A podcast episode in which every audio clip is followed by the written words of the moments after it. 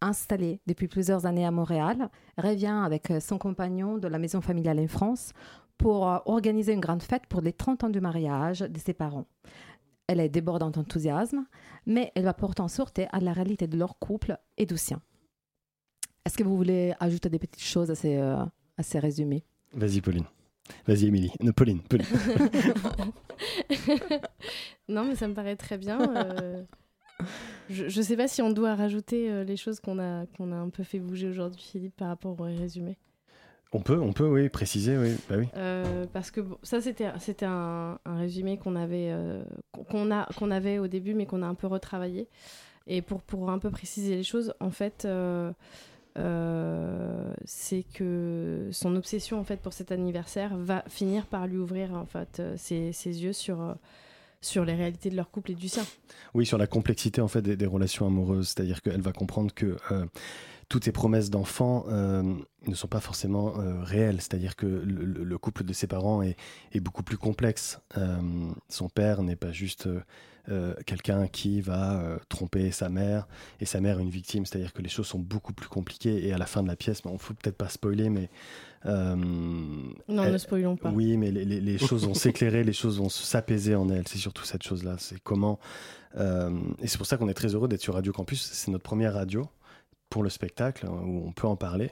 et pour nous, c'est un spectacle qui est vraiment adressé aux jeunes parce que euh, quand on, quitte euh, son foyer, on quitte ses parents, on se retrouve euh, comme ça balancé dans la vie, et puis on a, on a son, premier partenaire, et puis en fait on est, on est souvent complètement paumé et on peut souffrir, et on ne sait pas pourquoi on souffre. Et en tout cas moi ça a été mon expérience de vie. Pauline, dis-moi si pour toi ça, ça, a pu être ça, mais oui, oui, ça, ça, a pu être ça aussi, et c'est, je pense, l'expérience de vie de pas mal de, de, de mmh. personnes. Je pense qu'on est euh, souvent euh, relié inconsciemment à l'histoire d'amour de nos parents, qu'on le veuille ou non. Et que quand on est enfant, bah, l'histoire de, de, l'amour de nos parents, on s'en fait tout un monde. Et, euh, c'est très intéressant, je trouve, de pouvoir, on va dire, casser le mythe de l'amour des parents, mais en même temps de ne pas totalement le détruire. Et c'est là où nous, on veut apporter de la nuance dans, dans notre pièce parce qu'on pense que la nuance est importante aujourd'hui et que et qu'il n'y a pas de. Enfin, ça dépend des, histoires, mais en l'occurrence, dans cette histoire-là, il n'y a pas de, de, méchant ou de gentil. Le père n'est pas un méchant euh, patriarche et la mère n'est pas qu'une victime. Euh, c'est plus complexe que ça. Et nous, on avait, on avait à cœur de, dire ça. Et, d'ailleurs, il y a une très belle phrase qui est anonyme qui dit euh, Il n'y a ni noir ni blanc, il n'y a que des milliers de nuances de gris. Et ça, c'est une belle phrase pour, pour, euh, voilà, pour, pour résumer la pièce.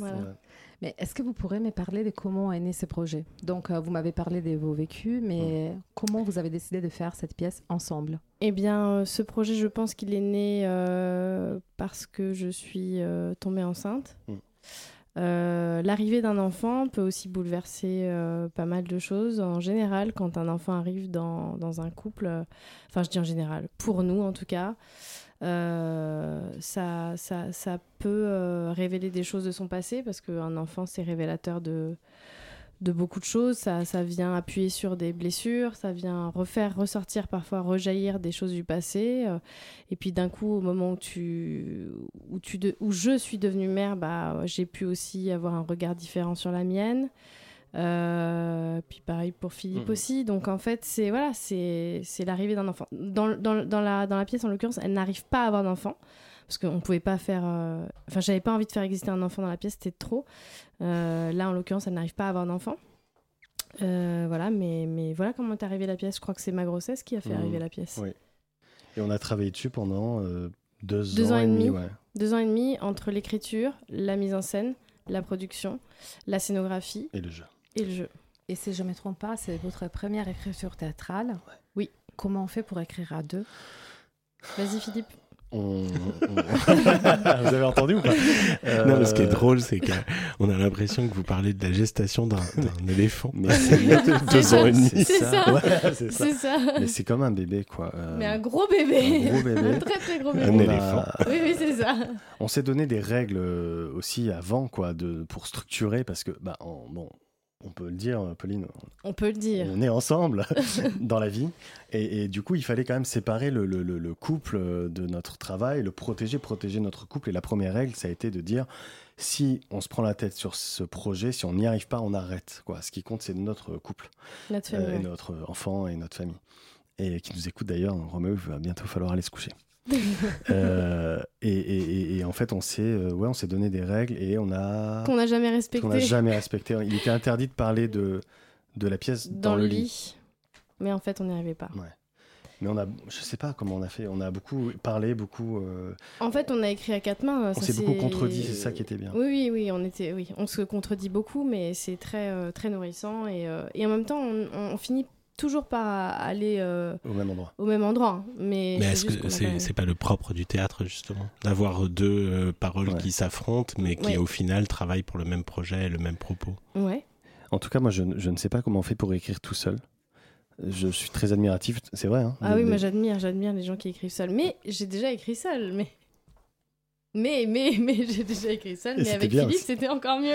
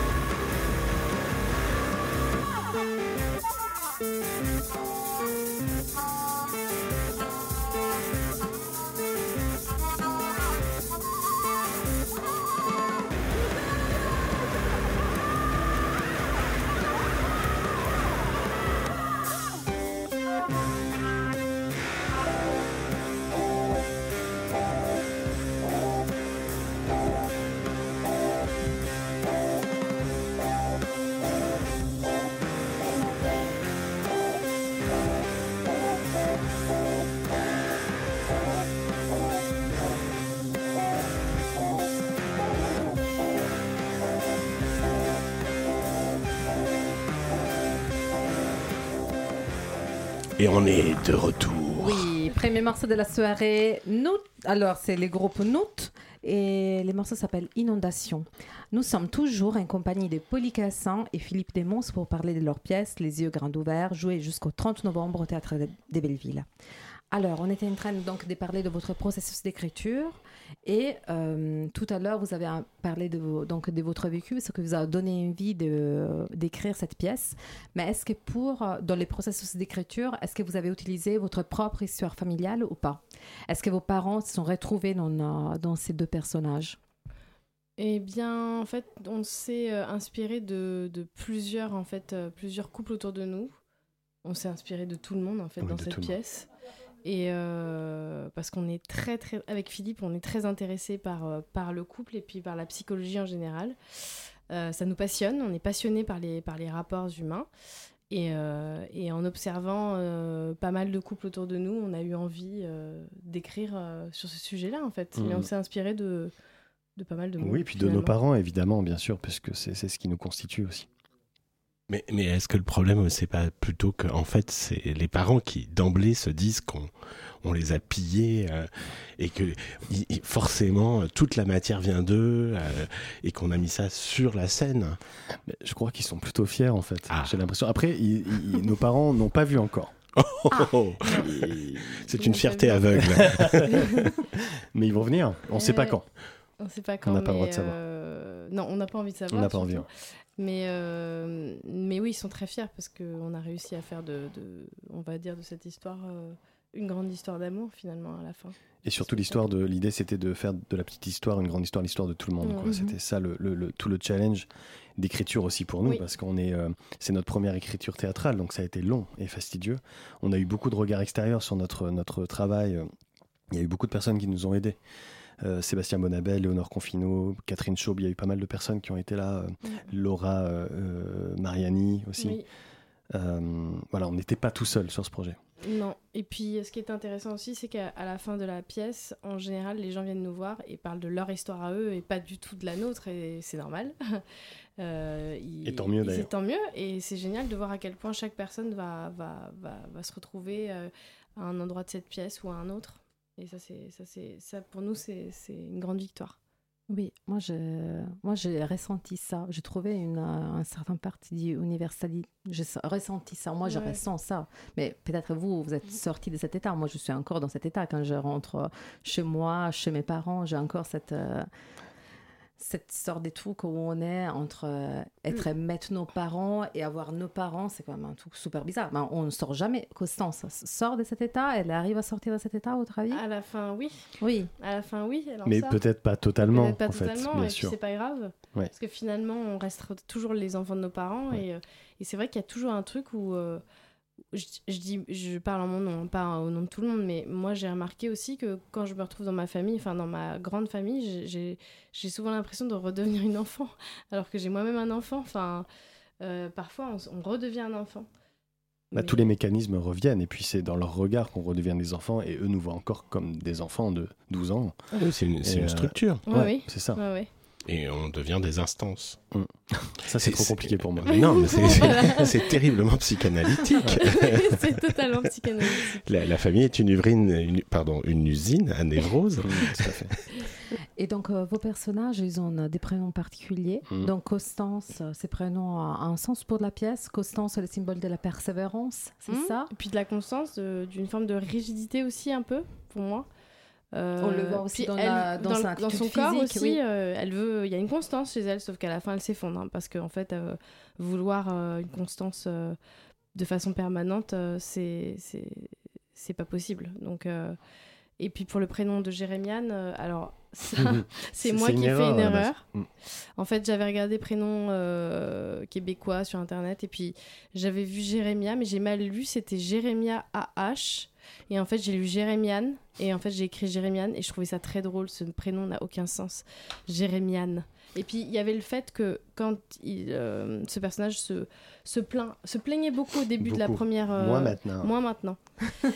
au, début de la. Mais il a toujours un mal quelque part. Il a toujours un petit. Des, mm. il, a, il, a, il a des mots un peu partout. Donc, euh, on s'est trouvé ça intéressant. Jérémiane, Jérémiade. Une Jérémiade. Oui, c'était un petit jeu de, jeu de mots. Et donc, pourquoi cette idée, pourquoi cette, donc cette idée du Québec, de la pièce? Philippe, bah, oui, je peux répondre. Il, pour nous, il fallait que euh, le personnage de Constance ait fui son, son, son univers familial, mais inconsciemment. C'est-à-dire qu'elle est partie loin. Et euh, elle a fait sa vie là-bas et il nous fallait, il fallait parler français en fait, tout simplement. On s'est dit, ben, soit c'est belge, soit c'est suisse, soit c'est québécois. Puis québécois, tout de suite là, il y avait quelque chose qui se. Tu peux, tu peux y aller.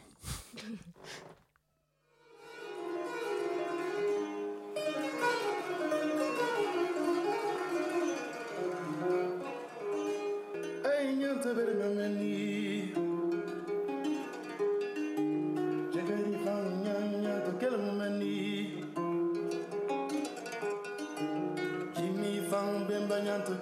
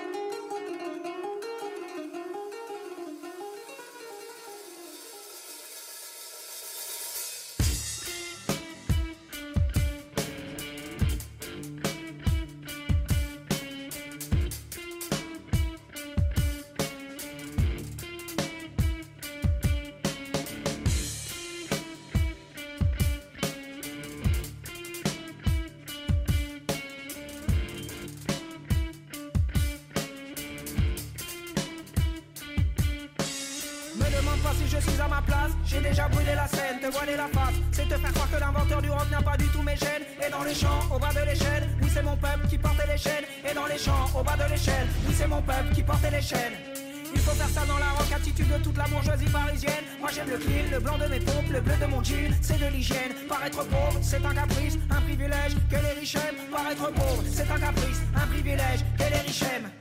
Marathonique dans la musique, salinité, de peur qu'on lui prenne. A fait du blues, du jazz, du reggae, du rap pour lutter et garder forme humaine. Et l'Occident, qui avait honte à inventer le punk, c'est à lui-même. Et l'Occident, qui avait honte à inventer le punk, c'est à lui-même. Tu as le cuir, la coupe, les clopes, les bottes et la fender. Les anecdotes, les enfants du rock, la collection du vinyle de ton père. Je l'ai dans la chair, je l'ai dans les veines. Qu'est-ce que tu crois, cette histoire est la mienne? Moi je l'ai dans la chair et je l'ai dans les veines. Et puis qu'est-ce que tu crois, cette histoire est la mienne?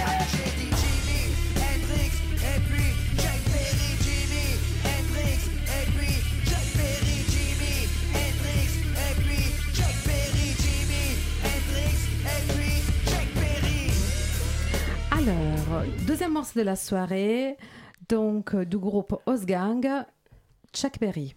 Nous sommes toujours en compagnie de Pauline Cassan et Philippe Desmons pour parler de leur pièce Les yeux grands ouverts.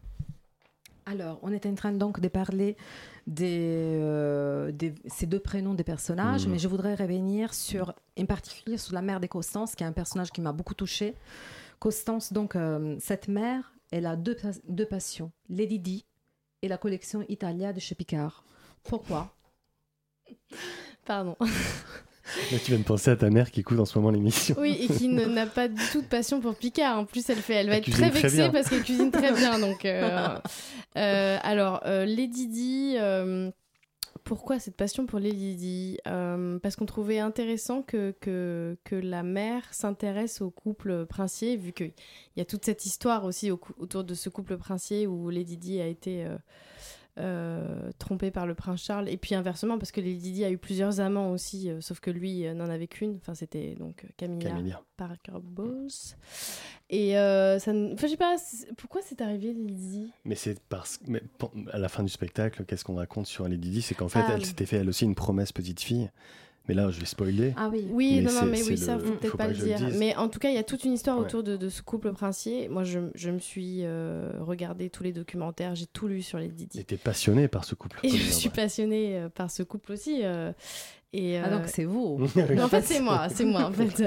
Moi, Et je regardais en les fait. funérailles hein, quand j'étais petite. hein. Ah j'étais bah, habillée noire, je ouais, regardais ouais. les funérailles. Mm. Non, mais moi, ça m'a marqué vraiment en tant qu'enfant et je m'étais dit, ah, ça, c'est intéressant comme, euh, comme image symbolique de l'amour euh, et puis au- aussi de, de, de, de la, de l'infidélité parce qu'il y a eu tellement de choses euh, autour de, de cette histoire de, de, ce couple. Enfin, moi, je me rappelle qu'enfant, ça m'a ça m'a beaucoup marqué.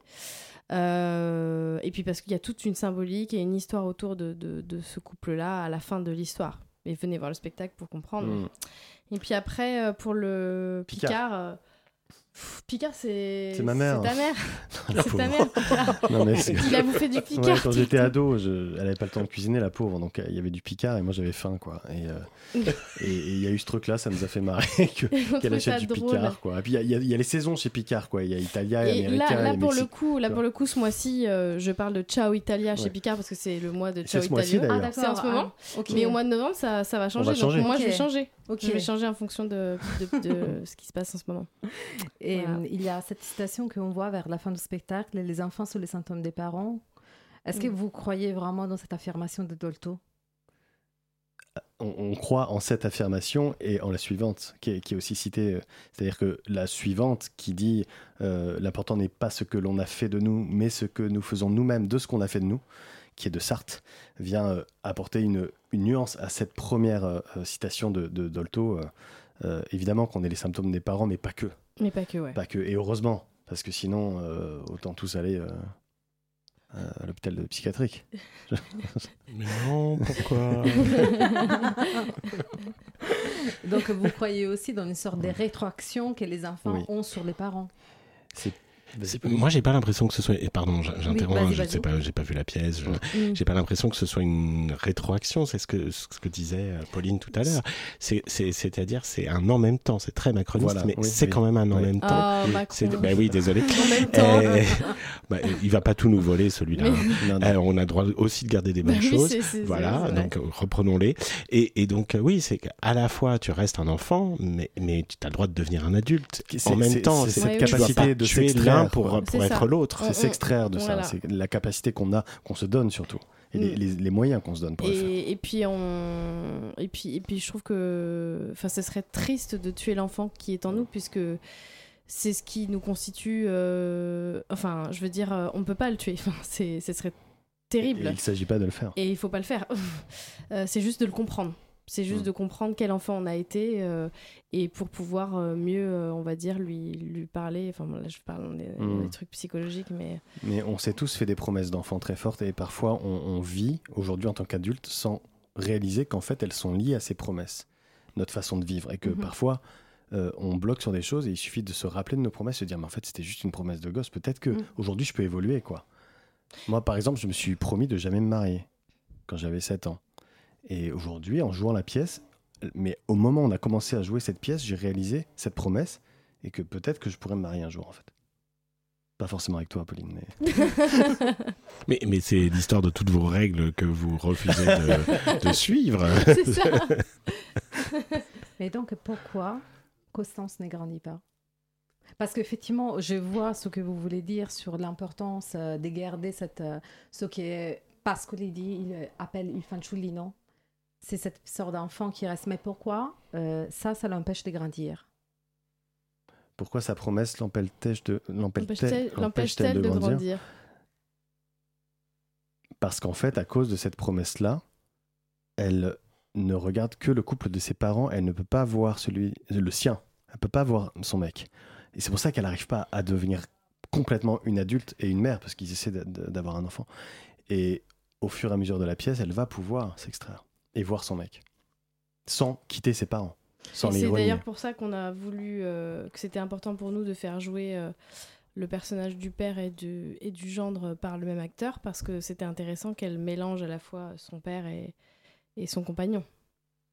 Parce que c'est ce qui arrive souvent. Enfin, je parle encore en mon nom, mais je ne vais pas parler au nom des autres. Mais, mais c'est vrai que euh, moi, j'ai pu, j'ai j'ai eu tendance à, à- à mélanger les choses, à croire que euh, euh, j'en sais rien, que, que telle, telle personne avec qui j'étais était euh, comme mon père d'une façon ou d'une autre. Après, il y a des ressemblances forcément, mais. euh, mais C'est le transfert. Mais c'est le transfert que tu peux faire. tu peux en vouloir à ton père et en fait, tu fais payer à ton compagnon. Comme, comme l'inverse, ça peut être l'inverse aussi. Je comprends. Vous Mais, euh, oui, mais ce que je voulais savoir, c'est donc du côté de la réalisation, ils me font Ouais. signe qu'il faut qu'on ouais. qu'on termine. Ouais, mais, par- mais ma- moi, j'ai une dernière question. Donc, tu venais de, euh, tu- vous venez juste de répondre à une partie, mais je Ouais. voudrais savoir, est-ce que vous n'avez jamais hésité sur le fait d'être deux à la place que quatre sur scène? Parce que donc, il y a ces quatre personnages. On voit les parents, Constance, Mm. euh, euh, Polly, oui, Constance et Jérémiane. Ouais. Est-ce que vous avez jamais hésité sur le fait d'être deux ou quatre? Jamais, Jamais. jamais, puisque pour moi, comme elle, euh, elle était euh, complètement euh, en lien avec cette histoire parentale, elle se voit à travers sa mère, elle a peur de devenir sa mère, donc je trouvais ça intéressant que la même actrice joue le- le- les deux. Et, et, et pour euh, Jérémiane et le père, c'était le transfert qu'elle faisait sur son compagnon par rapport à son père, donc c'était évident. Pour Qui devait nous. être. euh, Ouais, le même visage, c'est le même visage. mêmes visages. Alors, si on avait pu, on aurait changé de visage à la fin, mais non, pas possible. Et puis, c'est intéressant que justement, ce soit les mêmes, en fait, finalement, puisque de toute façon, euh, quoi qu'il arrive, on, on est toujours relié à notre enfance, mais en tout cas, dans cette histoire, elle en, elle en sort à, à la fin. Merci beaucoup. Et là, c'est déjà Merci. le temps Merci. de nous Merci abandonner. Donc, euh, on peut vous voir jusqu'au 30 novembre au Théâtre des Belleville. Oui. Merci beaucoup, Merci beaucoup. Pauline. Merci. Merci beaucoup, Philippe. Merci. Merci. Merci.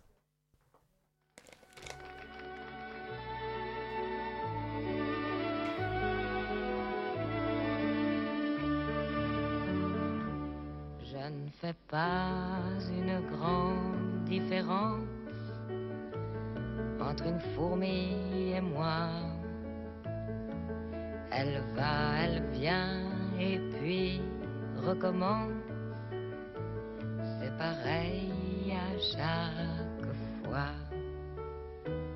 Toute l'année, son fourbi, sa pitance. Elle va, elle vient, elle travaille en silence. Elle ne fume ni ne boit. Parcimonie, propreté, prévoyance. Probablement, elle me trouve immense. À supposer qu'elle me voit.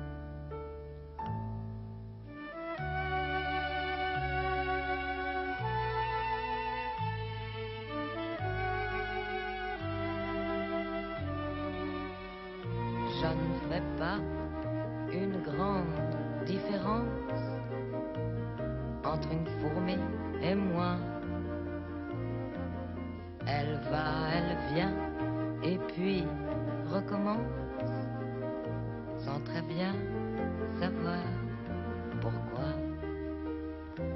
Pas de passion, même pas de romance. Elle ne rit pas, ni ne rêve, ni ne pense. Elle fait ce qu'elle doit. Activité, rendement, diligence. Elle ne sait pas ce que c'est que la souffrance, ni ce que c'est que la joie.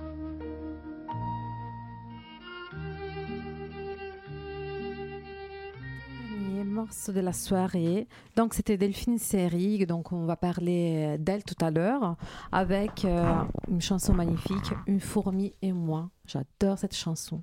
Donc, là, c'est le moment des chroniques. Virgule chronique. J'adore. Le général Camilla Alors, a euh, décidé que c'était la virgule chronique. Il s'agit d'une histoire, euh, c'est-à-dire qu'en fait, il s'agit plus d'un concept d'histoire. Alors, ce soir, on va vous parler des plans des pièces. Donc, on va parler euh, de deux pièces du Festival d'automne, Portrait des familles du collectif Akakilike, une mise en scène de Midori Kurata jusqu'au 4 octobre à la Maison de la Culture du Japon. On parlera aussi des Caligula de Jonathan Capdevielle jusqu'au 9 octobre au Théâtre Janvier. Et après, on passera à Welfare, une mise en scène de Julie Deliquier jusqu'au 15 octobre au Théâtre Gérard Philippe. Dernier amour de Hugues Jourdain, joué dans le cadre du festival Spot au Théâtre Paris-Villette. Et là, c'est passé, c'était les 28 et les 29 septembre. Et discussion avec Des de Raphaël Rousseau au Théâtre de la Bastille jusqu'au 7 octobre. Voilà, mais on commence par Caligula. Thomas, on t'écoute. Alors, Caligula, Caligula, on pense au tyran, on pense aux pages sulfureuses de Suétone dans ses biographies des empereurs romains, on pense à ce film entre péplum et porno soft de la fin des années 70 avec Malcolm McDowell, et on se dit que si Jonathan Capdevielle s'empare de cette figure, ça va forcément être à grands coups de provoque facile, de gaudrioles grinçantes, d'humour potache et convenu pour un entre-soi branché. Habitué du travail avec Gisèle Vienne, metteur en scène lui-même, il n'a jamais vraiment fait dans la dentelle et s'est dérangé à bon escient. Mais voilà qu'il choisit comme point d'entrée étonnant le texte de Camus qui, de prime abord, ne s'apesantit pas vraiment sur les détails croustillants de l'histoire et a sans doute terriblement vieilli par ses considérations, considérations philosophico-politiques. Alors on se dit que ces préjugés que nous avons ne sont peut-être pas fondés et c'est avec un œil curieux que nous allons découvrir ce spectacle. D'abord cette scénographie, un gros rocher comme celui de Volmont de Pinabauche qui n'évoque pas la pluie mais bien la mer qu'on entend derrière sans jamais la voir. Un rocher dont on s'élancerait pour plonger, un rocher sombre et noir, hostile, inconfortable, sur lequel pourtant les corps s'allongent pour profiter d'un soleil artificiel. Ce rocher, c'est la ligne de crête, c'est la falaise, c'est l'annonce de la chute, tout est déjà là, et le travail de Capdevielle, et le mot travail convient parfaitement, tant rien ici n'est gratuit, tant il y a de recherche, d'invention, au service du texte, de son propos, pour le faire entendre, le travail donc est d'une finesse usant bien évidemment des gimmicks qui sont les siens. Oui, on verra des culs, oui, la sexualité est ici plus qu'évoquée, oui, la violence, meurtre et viol sont exposés, mais les dépassant, les rendant presque anecdotiques, démontrant que ces gimmicks ne sont pas ceux de Capdevielle, mais ceux de notre société.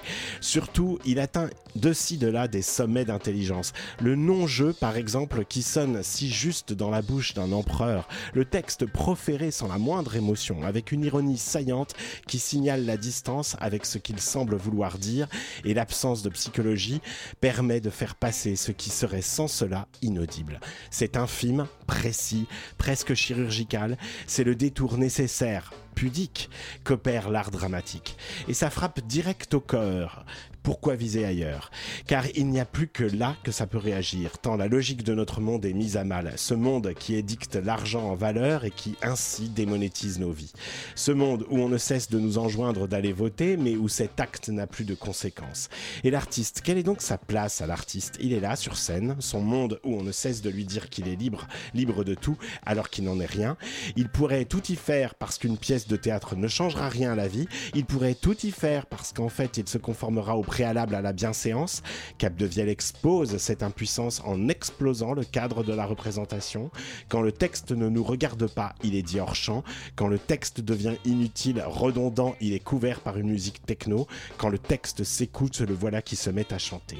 Ce monde court à sa perte parce que ce monde nous ment. Voilà ce que crie Capdevielle et nous sommes impuissants. Il ne nous reste que la beauté, mais c'est peut-être là que réside notre ultime pouvoir. Oh, merci Thomas. Tes chroniques m'avaient manqué. Ah, je suis. J'adore. Franchement, ça m'a donné envie de voir la pièce. Mais euh, il faut la voir. Ouais, il faut vraiment bien. la voir parce que je pense que c'est il y a un geste. Il y a un geste euh, créatif, euh, voilà, de quelqu'un qui à qui on a prêté justement des gimmicks et qui est en train de juste dire mais ces gimmicks sont les vôtres, c'est pas les miens et qui de l'autre côté vraiment se pose la question de qu'est-ce qu'on peut faire. Et donc, il y a un énorme rocher sur Il scène. y a un énorme rocher sur scène, Waouh, déjà ça. une calanque Waouh. Ouais. Et on entend la mer. et on entend la mer. Trop bien. Et ça parle italien, Ah, ok. Très bien. Il y a de la musique techno, donc euh, voilà, c'est pour moi. c'est parfait. Très bien. Merci beaucoup Thomas. Et maintenant, on passe à Welfare. Donc, euh, Alice, Oui. c'est ton tour. Alors, Donc, c'était au théâtre euh, Gérard Philippe. Alors exactement, c'était euh, au théâtre Gérard Philippe. Euh, Alors bon, euh, j'ai, je suis allée voir cette pièce. Alors j'ai découvert euh, que c'était une adaptation d'un documentaire d'un réalisateur américain apparemment mondialement connu. Je ne sais pas si vous connaissez Frédéric Wiseman. Non. Euh, apparemment, il est presque centenaire. Et euh, donc, il est très prolixe. Il a eu un lion d'or. Enfin, voilà, quelqu'un de très. Et par curiosité, je me suis dit, bah tiens, c'est une adaptation de son documentaire euh, qui s'appelle donc euh, Welfare, une adaptation au théâtre. Il a lui-même contacté euh, Julie Deliquet, qui est une quadra euh, euh, metteuse en scène, qui apparemment, euh, ses, ses mises en scène à l'Odéon et à la Comédie Française lui ont plu.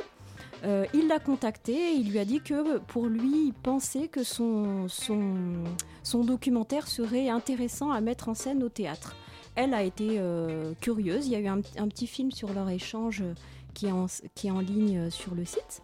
Donc euh, elle, a, été intéressée par ça et elle a mis en scène donc ce, ce documentaire. Alors, euh, pour vous resituer un petit peu le contexte, ça se passe à New York dans les années 70. C'est une pièce de théâtre qui fait le portrait d'une institution, d'un centre d'aide sociale. Euh, alors c'est vrai que quand on voit 50 ans plus tard euh, cette pièce au théâtre, il y a un petit décalage, une traversée de l'Atlantique qui, voilà, qui, fait que...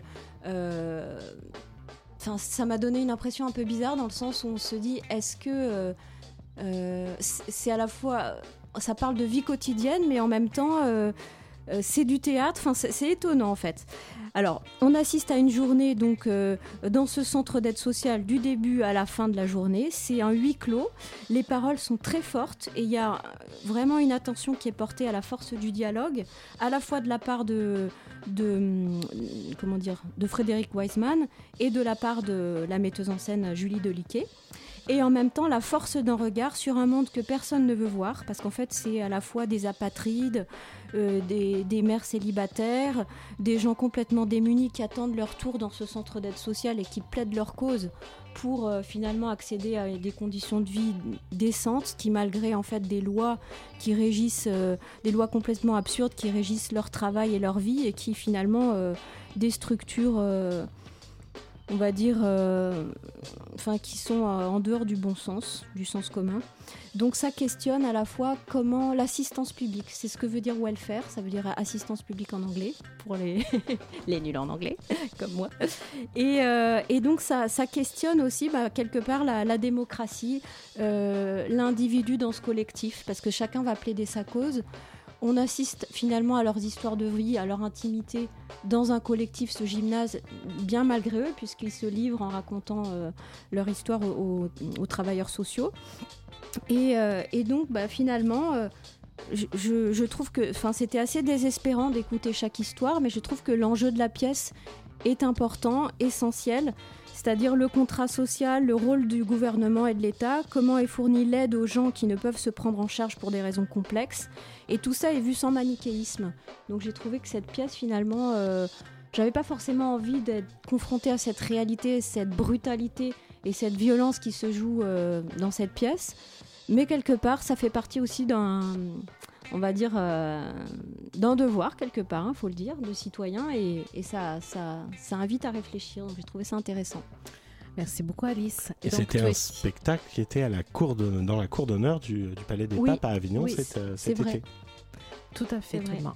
Et Julien Tétier aussi alors, tu as pensé quoi Alors, je dois avouer que j'ai eu une énorme crainte en arrivant dans la salle, et même au début du spectacle, j'ai eu peur d'une caricature pour bourgeoises et bourgeois de ce qu'est la vie des précarisés, comme on l'avait eu avec La tendresse de Julie Bérès. Vous pourrez réécouter l'émission. Ah oui, mais Deliquet, c'est pas Bérès. Non, non, mais on avait. Voilà, là, c'était une caricature. Ici, c'est tout l'inverse. Bah c'est fort, c'est juste. Alors, il y a quelques spectateurs et spectatrices qui comprennent pas, ils se mettent à rire quand des gens sont en train de raconter leur malheur, mais je pense que quand on quand on vit avec quelques milliers d'euros par mois, on ne se rend pas compte de ce que c'est de vivre avec quelques, sous. Là, comme le dit Alice, on est plongé dans un moment de vie, des personnes qui sont abandonnées par l'État de New York en 73. Et en fait, on se voit comme dans une CAF en 2023. Il y a juste la froideur des machines en moins. Finalement, on n'a pas beaucoup progressé. À l'époque, il y avait encore de l'humain. Et on se retrouve tour à tour dans les chaussures tout inconfortables d'un SDF, d'un vétéran de Corée qui est raciste, d'un flic noir et qui est un ancien du Vietnam, ou d'une superviseuse de l'aide sociale qui se sent négligée parce qu'elle espère avoir une promotion qu'elle ne, ne touche jamais. Il y, a une justesse du début à la fin. Il y a vraiment des personnages qui, par moments, nous font rire. Et il y a des rires qui sont des rires complices, mais qui nous donnent aussi envie de, de descendre sur scène et de, nous révolter avec eux, avec elles. C'est vraiment un, superbe spectacle. Je pense qu'il faut absolument y aller. Oui, et donc vous avez jusqu'au 15 octobre pour le voir au théâtre Gérard Philippe. Merci beaucoup Alice, merci beaucoup Julien pour cette chronique. Et on passe maintenant à Portrait des familles du collectif Akakilke, le mise en scène des Midori Kurata. Donc Thomas, c'est toi et eh oui, c'est encore moi. Et tu m'as mis avec la, Julien, la pression et j'étais avec Julien. Euh, à la Maison de la Culture du Japon à Paris, euh, qui est vraiment un lieu extraordinaire. Alors, Midori Kurata, elle n'est jamais sortie du Japon. Pour ses représentations parisiennes, dans le cadre du festival d'automne, elle a pris son passeport. Bah, c'est ce qu'on nous a dit à Julien et à moi, hein, faut-il le croire? En tout cas, il nous est enfin permis de découvrir une pièce créée en 2016 et qu'elle joue depuis 7 ans, avec les mêmes interprètes. Une pièce qui traite de la famille, comme son titre l'indique, une famille assez classique, donc dysfonctionnelle. Une belle usine à névrose, hein, on l'a déjà vu tout à l'heure. On est dans la salle à manger, il y a le père, la mère, le fils et la fille. Puis il y a aussi le fils et la fille, mais ayant grandi. Le père énonce une hypothèse. Il a souscrit une assurance vie et il dit ce que cela permettra s'il vient à mourir. Il expose toutes les possibilités, comme une ritournelle, avec une cruelle malice. Personne ne lui répond, personne ne peut lui répondre. La seule possibilité pour les interprètes, c'est de bouger, d'accomplir des mouvements, des mouvements qui forment un, écart, un fossé avec le réel, un gap omniprésent sur les vêtements. Mais ces mouvements qui conduisent à une pause, une pause photographique, car ici le travail de Midori Kurata se démultiplie à la manière d'un millefeuille, oui, c'est une pièce sur la famille, avec un texte donc, un auteur, un acteur. Mais c'est aussi une pièce de danse, classique, car la petite fille semble vouloir être une ballerine, contemporaine, car la fille ayant grandi a bifurqué. Et puis c'est une performance artistique, car pendant la pièce, le jeune fils prend des photos.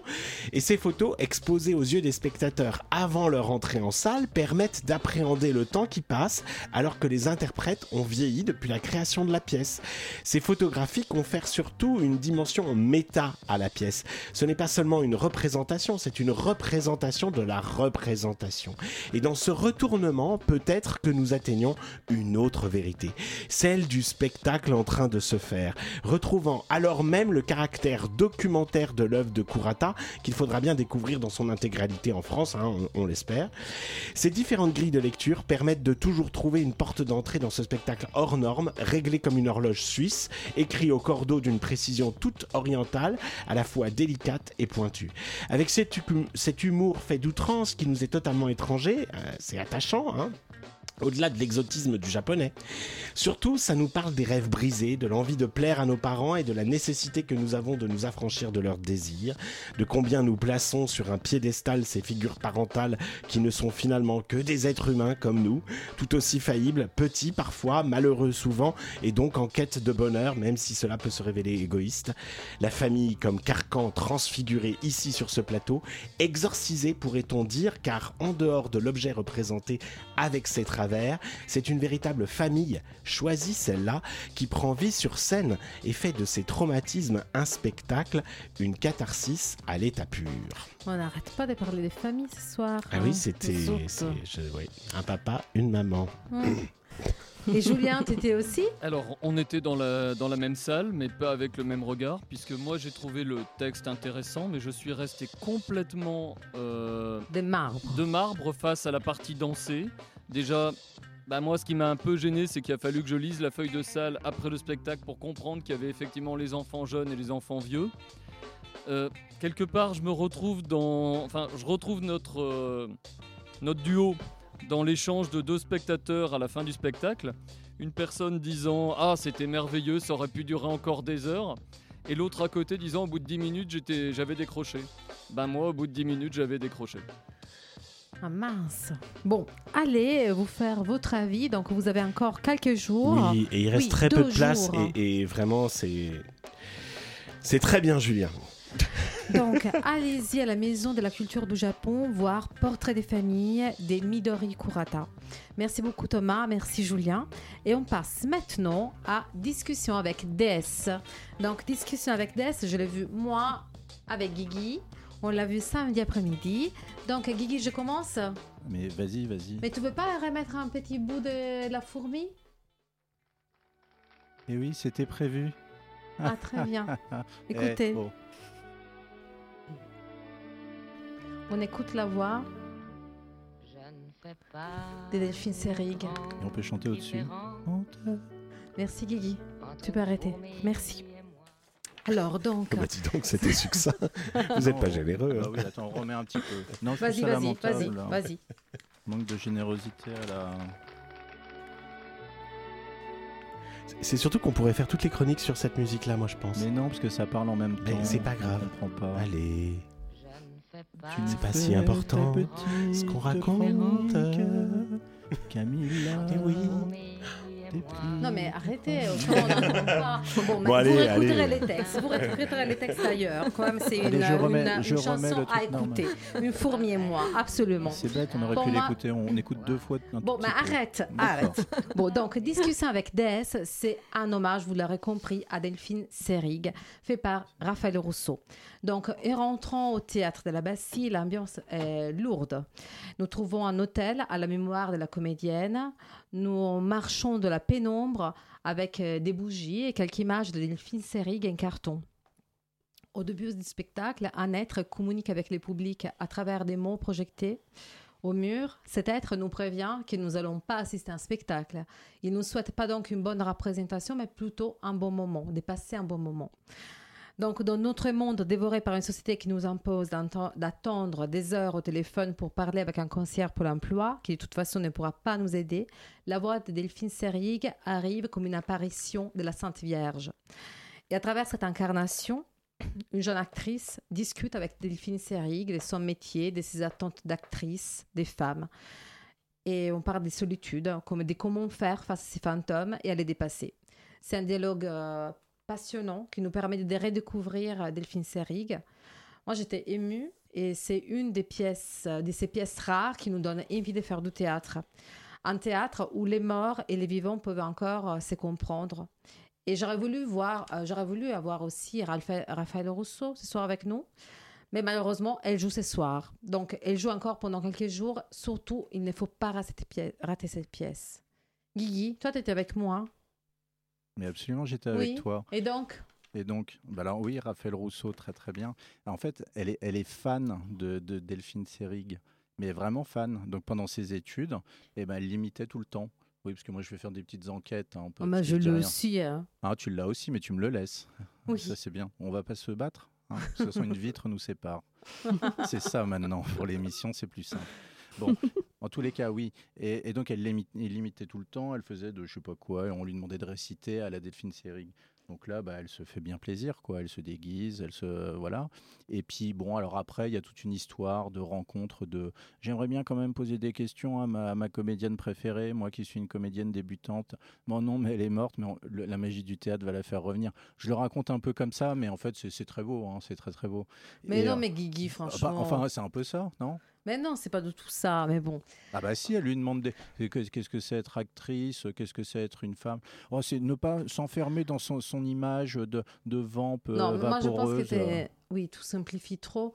Bah, et dans tous les cas, la, de lecture, la euh, performance de Raphaël Rousseau est absolument extraordinaire. Elle est très drôle. Moi, j'ai trouvé ça vraiment très touchant.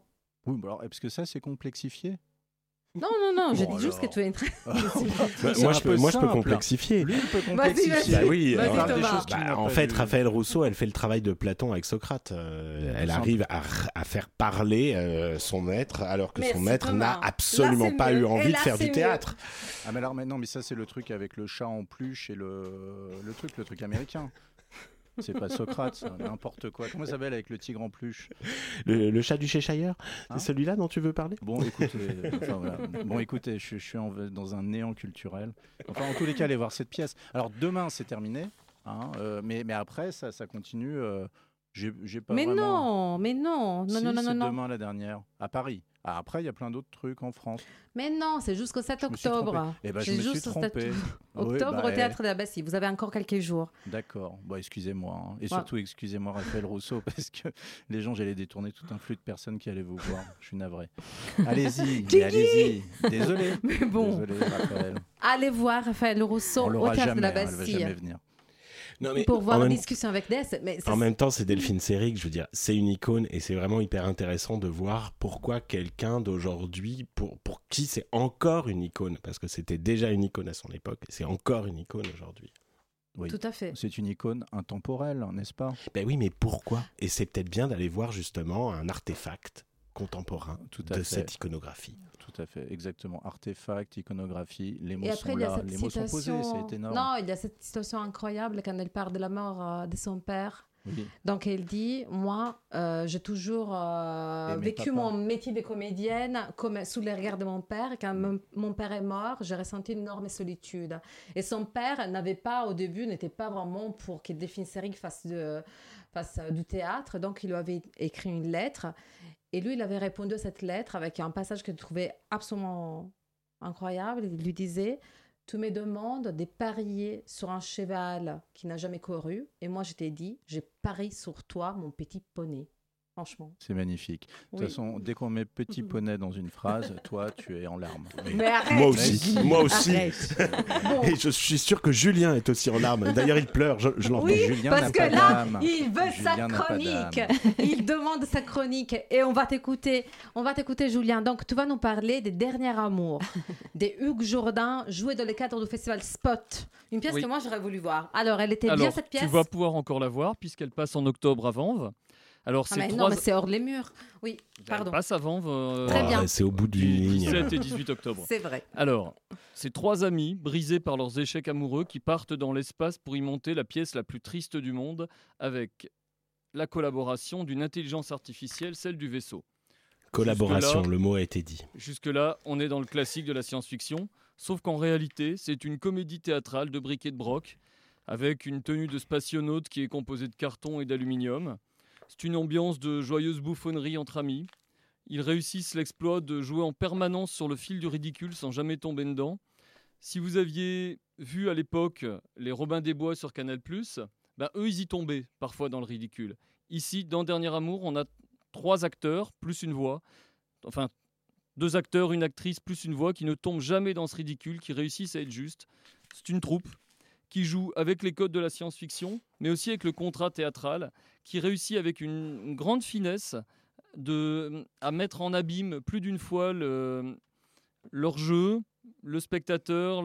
enfin, vraiment, on est dans quelque chose qui se joue sur scène, qui se joue dans la salle, qui se, joue aussi dans les coulisses et une grande réussite pour nous faire partager leur joie, leur peine, pour nous emmener. C'est c'est assez étonnant cette capacité dans un, dans un décor en carton-pâte de nous emmener. On y est vraiment. Et c'est là qu'on retrouve quelque part l'essence du théâtre. Ça, c'est l'essence du théâtre? Pour on moi, oui. pas- L'essence Ouais. du théâtre, c'est de réussir à être emmené. On n'avait pas dit que l'essence, euh, c'était pas. euh, pas bien. Et Alice, toi, tu en pensais quoi? Alors déjà, quand j'ai vu le titre Dernier amour... Non, mais euh, après, Guigui, c'est après, c'est la fin. Pardon. Mais non, on n'entend pas Alice. Mais si. Et donc, bah si, ça fait un petit fond, c'est sympa. Donc quand j'ai vu la, la pièce, enfin le titre Dernier amour présenté comme la pièce la plus triste du monde, euh, j'ai un peu hésité avant d'aller la voir. Je me suis dit que déjà la rentrée était déprimante. Mais bon, au final, j'ai l'impression qu'on... Bah, j'ai l'impression qu'en voyant cette pièce, on ne se remet jamais vraiment d'une histoire d'amour. Impossible.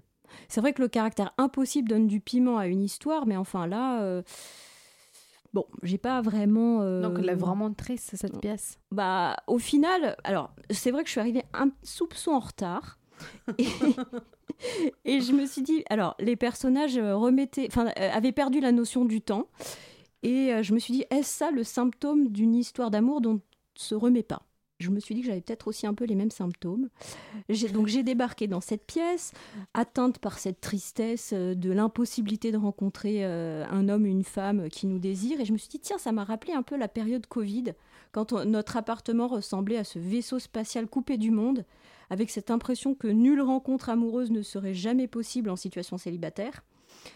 Et c'était même pire car on ne pouvait même pas être avec ses amis, alors que là, euh, dans la pièce, ils partagent quand même euh, une aventure théâtrale euh, et amicale. C'est quand même pas rien. Euh, voilà, donc c'était désespérant. Euh, j'ai beaucoup aimé l'humour. j'ai beaucoup aimé l'humour d'un des hum, Hugues Jourdain, d'un des comédiens qui, qui reparlait de Welbeck et qui invitait à se lier à un animal domestique plus facile à satisfaire qu'un humain. C'était drôle.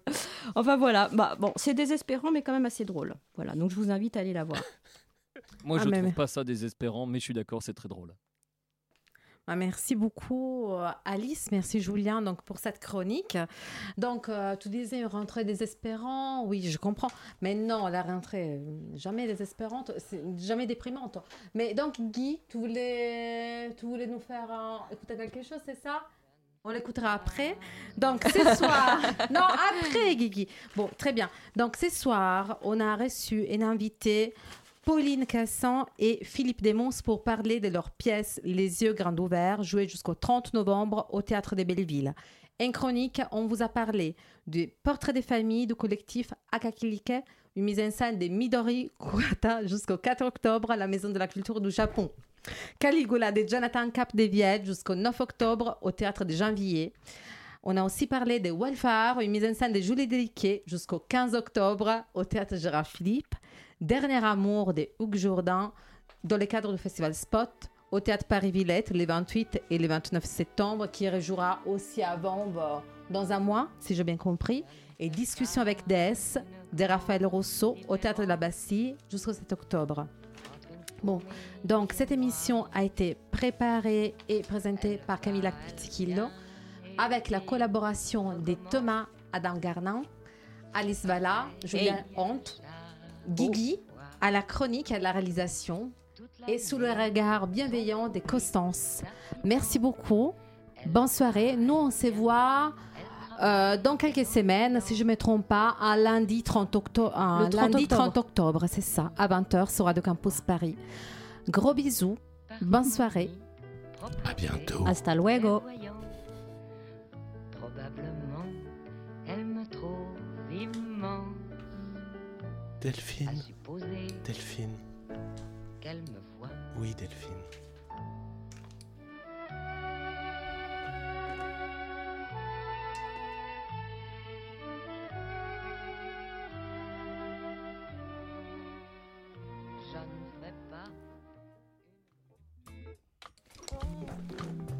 Ah, super.